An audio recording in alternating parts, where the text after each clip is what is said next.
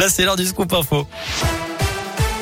À la une, 216 000, c'est le nombre de victimes d'abus sexuels commis par des clercs ou des religieux en France. 330 000 si on compte les personnes agressées par des laïcs travaillant dans les institutions de l'Église. La commission Sauvé a rendu son rapport ce matin sur la pédocriminalité dans l'Église catholique depuis 1950. Un rapport accablant pour l'Église française. Les évêques demandent pardon. Ils parlent de honte et d'effroi.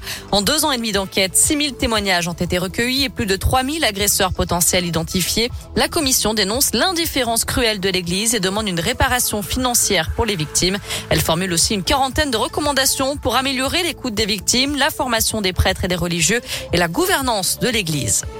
Jour de manif partout en France. Premier appel national à la grève depuis la rentrée scolaire. Manif pour la hausse du SMIC et des salaires, contre les réformes de l'assurance chômage et des retraites. À Lyon, 2300 personnes ont défilé d'après la préfecture. Une journée de grève qui crée quelques perturbations dans les écoles, les cantines, les crèches, les gares ou encore sur le réseau TCL.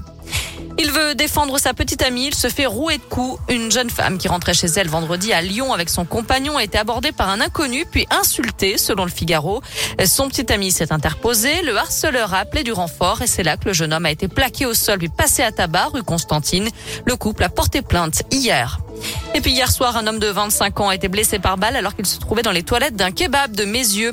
D'après plusieurs médias, un fait divers sur fond de vente de voitures. Mais les tireurs se seraient trompés de cible. La personne visée serait saine et sauve. En bref, le nombre de patients Covid admis aux HCL continue de baisser.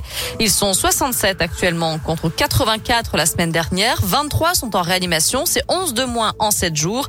Le taux d'incidence du Covid recule dans le Rhône à 59, 59 euh, cas pour 100 000 habitants. Une obligation mais pas de sanction, du moins pas tout de suite. Dès le 1er novembre, les pneus neige ou quatre saisons seront obligatoires dans 48 départements en France, notamment dans le Rhône, l'Ain, l'Isère, la Loire, la Savoie ou la Haute-Savoie. Mais le gouvernement annonce qu'il fera preuve de tolérance pour cette première saison.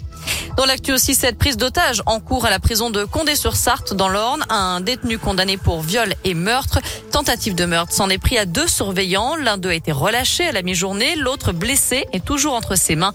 Les négociations sont en cours.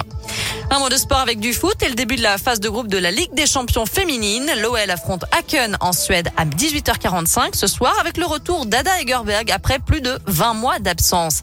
Et puis il y aura du basket à suivre avec la deuxième journée de championnat. Les Villeurbanais jouent au Portel. Là aussi, le coup d'envoi sera donné à 20h cette fois-ci.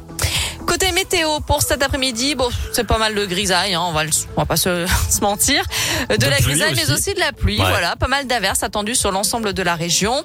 Les températures sont comprises entre 13 et 16 degrés pour les maximales, et malheureusement, ça va pas s'arranger demain. Aïe, aïe, aïe, aïe, aïe. Merci.